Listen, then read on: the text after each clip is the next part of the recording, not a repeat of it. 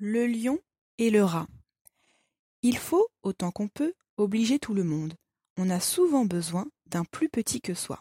De cette vérité deux fables feront foi, tant la chose en preuve abonde. Entre les pattes d'un lion, un rat sortit de terre assez à l'étourdi. Le roi des animaux, en cette occasion, montra ce qu'il était et lui donna la vie. Ce bienfait ne fut pas perdu.